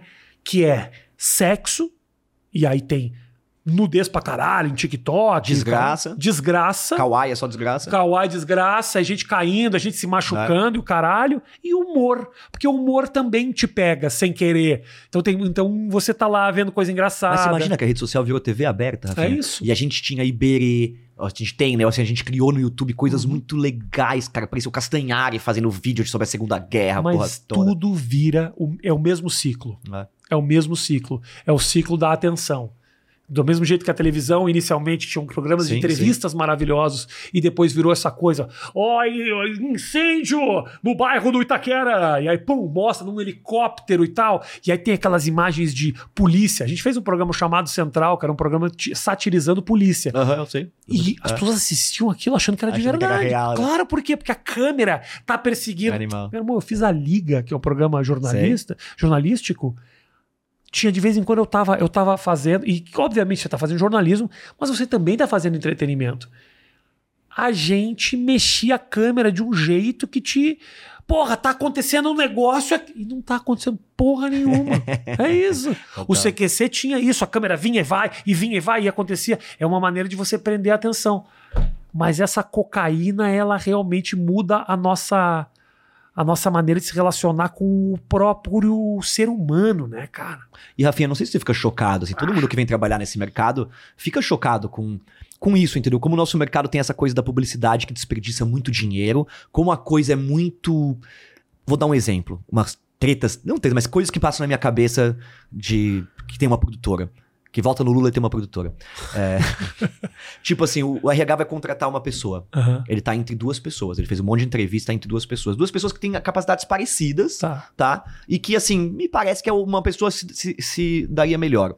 Mas uma estuda na FAAP, tem, é milionária e vende Fusion, sei lá, de um carro foda trabalhar. E a outra é um fudido, cara, que tudo que precisa é um- é uma oportunidade de estar sem dinheiro. A empresa não pensa na sociedade, a empresa pensa só no que vai servir a ela. E é isso, disso que se trata o capitalismo e a porra toda. E, cara, eu acho que tem um meio termo. Você não precisa virar ir pra Venezuela pra você, quando contratar uma pessoa, contratar a pessoa que precisa mais, pensando Ah. que de repente você pode desenvolver ela. Mas as pessoas não. Ninguém nunca foi pensado nisso em lugar nenhum. Então, um exemplo: se joga 500 mil reais fora, mas não pensa, caralho, eu desrespeito com o trabalho das pessoas. E se amanhã eu precisar dessas pessoas? Porque eu, na minha empresa, se eu peço pros caras virarem um fim de semana, todo mundo se fode, domingo eu jogo o trabalho fora, no mínimo esses caras não vão trabalhar disposto pra minha próxima vez, vai começar a custar mais caro, Sim. eu vou foder o relacionamento com eles. Então, assim, é muito capaz de numa reunião, se alguém virar pra mim e falar, vamos jogar esse negócio fora, eu virar e falar, cara, os caras viraram duas noites, a gente vai perder 100 horas de trabalho. Será que a gente vai jogar isso fora? Versus, é um mínimo de respeito pelo trabalho. Mas no mundo capitalista, e a gente quando trabalha com publicidade, eu não sei porque que hoje um jovem faz publicidade, cara. Não sei, porque na minha época a gente acreditava que era outra coisa, né? Aham. Eu não sei porque hoje alguém faz publicidade, porque você hoje focar sua cabeça em ficar criando demandas, coisas que as pessoas não precisam, Uhum. é uma loucura. E a publicidade, cara, ela é uma das partes, piores partes da sociedade. Se você pensar assim, quem hoje manda na sociedade são as marcas. São as, as famílias de muita grana que são donas das marcas, né? E elas são, entre aspas, cara, uma parte bem foda da sociedade, porque as empresas têm uma responsabilidade muito grande sobre o meio ambiente, sobre tudo que acontece. Elas fazem cagada pra caralho e a publicidade é usada pra limpar isso. Então, em 90% do nosso trabalho como publicitário, a gente é a ferramenta, é o pano com álcool pra limpar merda, velho. Então, é pra falar que a empresa que faz cagada não faz, Aham. é pra falar que o produto que é uma merda não é, é pra esconder o que tá escrito atrás do, do, da- do negócio que tem muito açúcar, é pra não ser. É, pra sem- criar importância pra coisas absolutamente não importantes, né? E falar, tipo, você tem precisa ter isso, mas é Exato. precisa mesmo. Então não tem o mínimo de responsabilidade Aham. na parte da publicidade, não tem, não tem ética. Então quando você vai trabalhar com a publicidade, é normal também as pessoas não receberem hora extra, também é normal as pessoas se maltratarem. Você tá ligado como é que é? Porque não tem muita ética, cara. Desde lá de cima parece que a coisa é meio bagunçada, porque é alguém que fez uma cagada e tá precisando limpar. É. Então eu brinco assim, cara, quando o filme tem muita publicidade, ele é uma merda, cara. Pode ver, cara. Não, o ator veio pro Brasil, vão encher uma sala, vão no seu. Mano, o filme deve ser uma bosta. Porque quando o filme é bom mesmo, não, não precisa gastar mais dinheiro do que a produção do filme pra limpar a merda que fizeram, entendeu? É meio isso. E não é meio triste que o povo compre isso, porque tudo mudaria se o povo tivesse um pouco mais de senso crítico a respeito dessas coisas. Mas infelizmente a gente escuta as músicas que nos obrigam a escutar, a gente bomba os clipes, que, e aí, aí vem toda essa questão da atenção, Claro. algoritmo, e- junta e- tudo. Sim, imagine no momento que você perde a- o, o poder de escolha, que a televisão ou a comunicação vira uma droga. Porra, cara, isso aí então vai fazer, vai ser muito prejudicial, porque agora sim a gente tá mais na mão então dessas empresas Total. ou dessas famílias, que no fundo é isso, né, cara? São. Ah, Bruno. Espero que você. Eu nem falei de Alien, hein, meu. Puta que pariu. De quê? De Alien, porque tava chegando já nas famílias. Me assistam dia 31 Ah, fala. no, no seu concorrente, Inteligência Limitada. Dia 31 Vai agora? ter uma live de Halloween onde a gente vai Então vou comentar. postar, vou postar esse vídeo antes, então. A gente vai comentar as, a, a novo relatório Ah. que o Pentágono e a CIA vão liberar sobre os aliens, que vai ser uma bomba no dia 31, cara. Como é que é? Tem, tem notícia pra chegar a respeito de Alien? É Tem, isso? cara. Você tá ligado que a ufologia tá bombando, né, Rafinha? Você acha que eu tô ligado? Ah, você devia. Você acha que eu, eu não vejo essas coisas? Tô preocupado com o que tá bombando no TikTok, irmão. Isso aí. Mas Alien tá bombando, cara. Ó, os canais de ciência estão falando de Alien. Tipo, o, o Space Today tem falado de Ele veio aqui. extraterrestre. O O. Schwarza, também não sei se conhece, tá falando de, de extraterrestre. Então, assim, o negócio tá pegando. É, Meu, meu, inclusive, eu tava muito preocupado com o papo com, com o Sacani, porque não é uma área de interesse minha. Mas ele é demais, Agora né? que eu vi a tua Mas ele é demais, eu o Sacani, Ô, o Sacani é do caralho. Então, aí no, A figura dele é muito mais interessante do que o próprio assunto que ele, ele é trata. muito Eu acho bonitinho, ele né? Eu quero dar um abraço, né? Achei ele puta do cara. Aí- não tem como não gostar. que- Exatamente. O cara que não gosta do Sacani é um pau no cu. É, ele tá é, errado. é. Ele tá errado. Nunca teve um primo nerd. Não, não. O cara que não gosta do Sacani tá errado. E eu vou dia 31, entendeu? Ciência com ufologia, a gente vai discutir das possibilidades e não possibilidades. Porque era uma coisa de gente maluca. Sempre foi. Eu nunca me expus tanto, sempre tive. Falei de um jeito super brincadeira. Mas chegou em um momento Ah, que a- o Pentágono revelou, né, aqueles documentos mostrando que aqueles alguns vídeos, você chegou a ver, dois ou três vídeos eram reais de objetos voadores não identificados que agora chamam UAPs. Eles mudaram o nome. Então, assim, eles é, deram como oficial que o, o- um porta-aviões ficou quatro dias observando as luzes, seguiram os, os aviões, os jatos e os objetos fugiam dos jatos, os tic-tocs, os tic-tacs, tic-tocs. Parecem tic-tacs. Então, cara, isso é real. E o que acontece? No o Trump, na época do Trump, a gente tem o Tom. DeLonge e mais outras figuras, ah. o cara do Blink, que conseguiram fazer uma pressão. O cara do Blink, o Tom DeLonge, saiu do- da banda pra pesquisar os aliens. Fizeram uma pressão dos senadores americanos que eles são obrigados agora, todo ano, a revelar as, as pesquisas sobre objetos voadores não identificados, UAPs, porque é com dinheiro do contribuinte. Mas Só- por, por que se escondiu essas informações? Por que se escondiam as informações? E se escondiam muito, faz 80 anos que a Eu ufologia é perguntei pro escondida. Sacani isso. E ele me falou que isso é improvável. Não é improvável. Cara, ele- não, ele- ele- Esconder essas informações. Não, se tanto se escondia, é assim, é, se você falar, você morre, cara. Eu, eu, eu me contactei com um cara que tem, que tem, eu te mostro aqui uma foto, um negócio de absurdo de um objeto voador não identificado. E ele falou, cara, eu já ouvi ameaças, eu já sofri ameaças, não pode falar meu nome que eu sou jurado de morte se eu falar o que, o que eu vi. Por quê, Rafinha? Porque se trata de segurança mundial, não é nem segurança nacional. Esse assunto é Por escondido. que o Sacani não falou isso? Se bobear, ele tá produzindo. Ele tá não, ele, ainda, ele, ele tá chegando a. Ele ainda não bota tanta fé, entendeu? É improvável. É improvável pra caralho. Tá. Mas é o que tá se parecendo. Por quê? Quando o- no governo Bush se levantou isso, e o Bush, sol- o Bush, olha eu, o Trump, Trump. E, o- e ele soltou essas primeiras informações, então a- a- o Pentágono confirmou, é, eles pressionaram então os senadores a todo ano revelar isso. Por quê? Porque precisa saber de onde vem isso. Eles estão rezando pra isso ser um objeto voador não identificado, esse alien. Porque se for a China, eles estão fodidos. Então agora o presidente americano vai ter que lidar com a informação de que talvez não seja governo nenhum isso.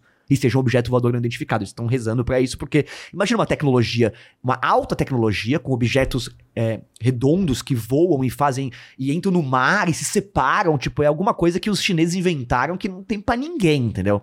A questão é que talvez não seja. Talvez seja uma- sejam seres, sejam objetos voadores não identificados ou sejam de outros planetas mesmo. É uma questão de segurança mundial. Então dizem que a, né, aí é uma, uma lenda da ufologia, tá? Mas que a- a- existiu uma corrida armamentícia. A gente hoje tem bombas nucleares no mundo que pode destruir 100 vezes o planeta Terra. Pra que isso? Foi uma pressão pra gente ter uma segurança na Terra, ter arma suficiente pra ter uma para o planeta Terra se sentir seguro. Só que ele- os governos não acham que isso é uma informação que deva ser ser levada à população. Então, quando acontece alguma coisa de objeto voador não identificado, isso é tratado como segurança mundial, né? Um assunto extremo, Tá. extremo, extremamente restrito. É, E a gente tem algumas coisas aparecendo, como por exemplo, nesses, né, agora no Halloween, né, no dia 31, eles vão é, falar algumas coisas sobre isso e mostrar alguns documentos. Mas que. Mas não vão revelar tanta coisa também, porque mas, não é, mas o, que eles, o, o pouquinho que eles revelam para quem estuda já abre tudo já. Porque assim, não pode revelar do dia pra noite. O ex-ministro canadense, todo mundo conhece, Paul Halen, veio à tona falar que existem 30 raças que fazem contato com a humanidade. Estão chamando o cara de completo gagá. Então tem que ir bem devagarinho. O cara não pode lançar uma dessa, né? Eu também não, não falaria isso aqui. Mas tem que ser tudo, mano, devagarinho para as pessoas entendendo o que tá acontecendo. Porque. Vou te mostrar uma foto aqui, depois a gente põe. Mostra, eu, mostra. eu, eu, descobri uma foto que rodou na internet, ah. muito assustadora. Assim, a foto, todo mundo fala, ah, não tem foto de alta definição, não sei o que lá, porque as, as pessoas são intimidadas, muitas vezes não tem. Ah. Mas agora que tá aparecendo em todos os lugares, as pessoas estão com coragem, estão começando a colocar. Eu entrei em contato com o cara que fez a foto. E aí, meu, vamos fazer uma entrevista? Vamos? Ele falou, não, não quero me expor. Eu, depois eu leio até o que ele me falou. Teve gente que morreu, teve não sei o que. Ele falou, eu já presenciei muitas coisas, não quero é, falar sobre isso, mas isso é real e, meu, quando você pesquisar e descobrir o que é, você vai querer nunca ter pesquisado. Caralho, velho. Então é bem sinistra a parada. E eu cara. aqui preocupado com os meus vídeos do, do YouTube. Mas, mas é o que o, o, a, a, imprensa americana tá levando isso muito a sério, né? Isso que é muito legal, vou te colocar aqui. E eles falam, cara, você imagina, a gente com problema de inflação, com problema de guerra da, da Rússia, agora vai falar de objeto voador, a gente fala, como é que a galera vai reagir com é, esse negócio, cara? É. Mais um problema? Já estamos nesse processo de achar que o mundo tá indo para um lugar terrível. E agora tem uma ameaça que vem de, outro, de outra dimensão o brother fez uma selfie ah. com objeto voador não identificado.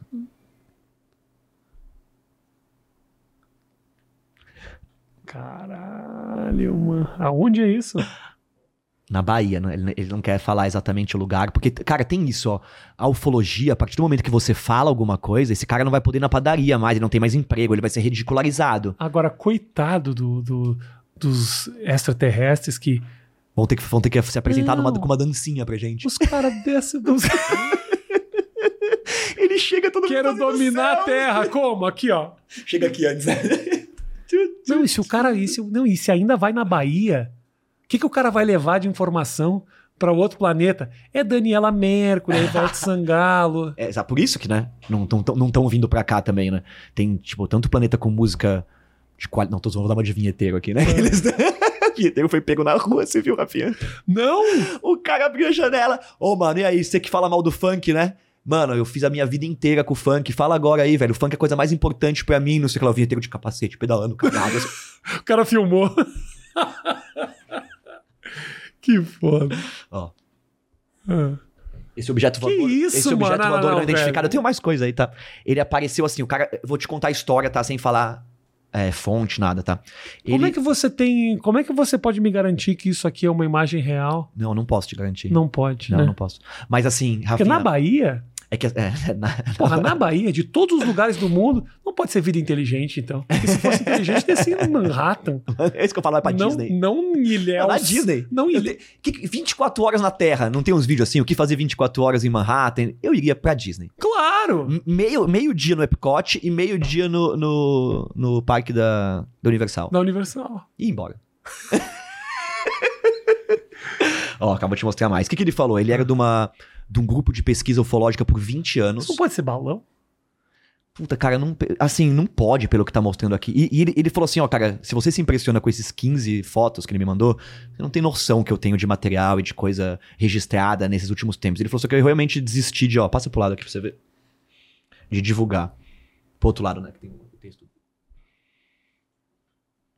Então, o que que eles são? Eles são, são bolas, são cilindros, a gente chama de canopla, porque eles não, não são tripulados, provavelmente, tá? Esses objetos. Ah. Eles, 90%, 90 da aparição deles acontece em cima do mar. Ou seja, muitos deles são avistados entrando e saindo do mar, da água. Então, Rafinha, existe uma grande possibilidade, eu acho que estatisticamente, eu vou até conversar dia 31 com o Sakane, estatisticamente, eu acho que é mais possível eles estarem vindo do, do centro da Terra ou do fundo do mar do que de outro planeta, cara. Não é? Tá tão longe os outros planetas, é tão difícil alguém chegar aqui e viajar anos-luz. Eu tô muito distante dessa discussão. Então, quando eu olho isso, eu acho. Eu olho a cara. Eu não sei nem o que achar. Eu, eu não sei. E eu olho, e eu olho o jovem, eu tenho a tendência a achar que isso é uma criação absurda e não tão difícil de fazer para mim que manjo no Photoshop. Porém, Mas, ó. você ó, estuda. ó, então, quem existe- sou existe eu? assim, eu, não, eu não subestimo nada. O que aconteceu? Existem muitos documentos, ninguém sabe o que é real ou não. O Pentágono mostrou que alguns são reais, depois eu posso te mostrar aqui uma foto que é real, que o, O que Pentágono eu falou acho que é mais. que- O que eu acho. A todo mundo com quem você vai conversar isso, que não tem absolutamente nenhum estudo, Uhum. vai tentar encontrar furos em narrativas. Você sabe Claro, disso, claro, né? claro. Não, mas é mais, ô, Rafinha, é uma questão a ufologia. O governo, Porque o ameri- cara tem contado vários. o governo americano vem agora e Como fala. é que esse, uma pessoa só encontrou vários? Não, calma, o governo americano vem e fala, ó, isso é uma novidade. Chama UAP, a gente não sabe o que é. Cara, a ufologia tem 80 anos. Eles sabem exatamente o que é. Eles sabem tudo sobre essa porra. Tudo sobre essa porra. Só que eles não vão sair falando, não, é realmente, a gente convertou 80 anos. Vamos descobrir o que é. Descobrir o caralho. Esse cara, ele tem isso aqui porque ele estudou 20 anos. Ele falou que ele ficou próximo a um lugar de minério. Ah, é uma história longe. Eles, Tá. eles vêm Ah, minerar. bom, ele- tudo bem, não foi um, não foi um acidente. não, ele tá ali. ele- eles dizem que eles vêm minerar aqui, cara. Então existem lugares, por exemplo, existe um lugar na Bahia que até tiraram do YouTube todos os vídeos, eu não vou falar, porque se você fala, amanhã tem gente vindo do mundo inteiro pro lugar. Que é uma caverna onde tem muitas luzes e muito avistamento, e eles vão lá no final do dia, pegam o chão da caverna e passam, a- a- assim, deixam lisinho. No outro dia tá tudo mexido, como se tivesse alguma coisa andado, com marca, com e, e muitas luzes, muito avistamento. Só que assim, quando você tem um avistamento desse muito próximo, tem gente que se sente mal, passa sete dias mal, zoado. É, existe a Operação Prato, que é a mais famosa brasileira, que eles jogavam o- essas bolas, jogavam como se fosse um laser, marcava as pessoas. E o que mais acontece é o cara pegar uma arma e dar um tiro. Então o cara deu um tiro, teve um cara que ficou paralisado, quase morreu. Tem história, por o exemplo. cara que deu o tiro ficou Isso paralisado. é normal darem tiro. Os governos, eles a- atentam a bater. Eles querem pegar a tecnologia. Uma isso não é falado, né? Mas a ufologia acredita nisso. Eles tentam abater. Tanto que existe um podcast que é o Cipodcast, que é feito com os índios. Olha que legal. E aí pergunto para um indígena sobre isso. E ele fala, cara, a gente vê muitas luzes, é normal. E o que acontece é que as pessoas tentam abater. Pra gente é um animal. E por que, que a gente não tem, então, registros assim com altíssima qualidade, com câmeras fudidas Rafinha, de, algo- de tem- quem tem- pegou tem- isso? Não, Se, se vai de madrugada, por que não tem uma câmera filmando esse lugar que ficou liso, mostrando gente entrando e saindo, pisando? Tem bastante coisa sobre o assunto. Todos esses lugares têm a presença do exército, ou seja, é tratado como segurança global, tá? Pra você ter uma ideia, por muito tempo nos Estados Unidos, é, quem era o responsável por pegar, entrar em contato com avistamentos, era uma empresa que é do senhor Robert Bigelow, um dos maiores milionários, e a pessoa é a pessoa independente que mais investiu dinheiro em procura extraterrestre. E ele foi por 10 anos a pessoa que qualquer caso de, ah, eu caí um alien na minha casa, mas Bigelow, é sua empresa que vai, ele tinha o contrato Tá. com o Pentágono de estudo disso, tá? Então ele, ele foi esse cara que fez isso. Ele foi o cara que comprou o MUFON. O MUFON era um site que ah, tem muito tempo na internet, é, público, onde se você teve qualquer contato ou avistamento, você cadastra lá. Então você entra lá, você vê os últimos que teve no mundo inteiro. Ele comprou o MUFON pra ele ser o primeiro a chegar em cada pessoa dessa. Aí ele foi no 60 Minutes, faz uns, uns dois anos, e perguntaram, e cadê os aliens? E ele falou, cara, tá bem embaixo do nosso nariz. Ele falou isso. E aí saiu agora um documento, que não sabem ainda, né? Esses documentos vão saindo devagarinho, porque quando sai um, um documento, normalmente não sai um documento, sai dois, milho, dois milhões de páginas. Tá. Os- a galera que estuda demora seis meses pra- entender. pra conseguir né, saindo e, e descobrindo. Dizem que o Bigelow ficou uma década com uma nave fazendo tecnologia reversa com ela. Então dizem que sim, o caso Roswell é real. Eles, eles pegaram dois seres, um ser é, que estava ainda vivo, o outro morto. Esse, esse ser que chamava de EB1, entidade biológica, um, ele sobreviveu pouco tempo e depois morreu. Então existem várias, várias coisas. Aqui em Campinas a gente tem outro caso Varginha, que é um caso cheio de histórias. Porque realmente teve o exército, tiveram, a gente, assim, tem entrevista no YouTube com um técnico mecânico que abriu o hangar em Varginha pra entrar um avião americano. Então, assim, cara, se não é nada, por que há 90 anos, se eu vejo uma bola de luz, vem um filho da puta de um exército, um cara americano, por que gastam tanto dinheiro com isso, cara?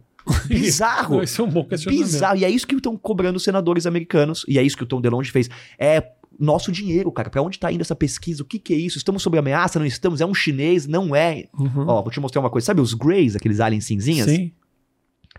Olha o que me mandaram.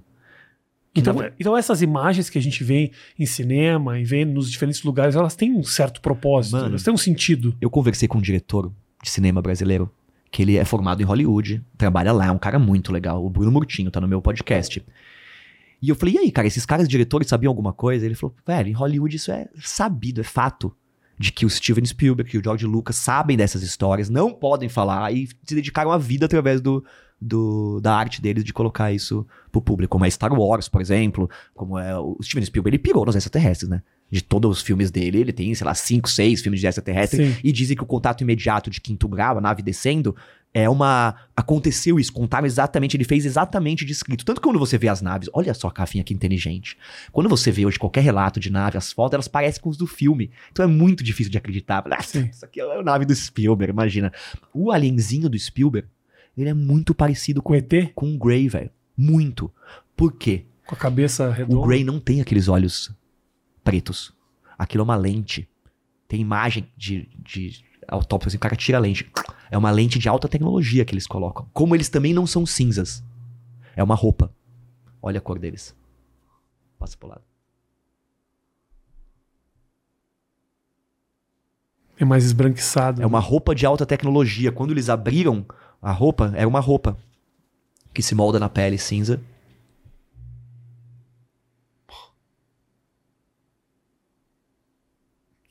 Que foda, cara.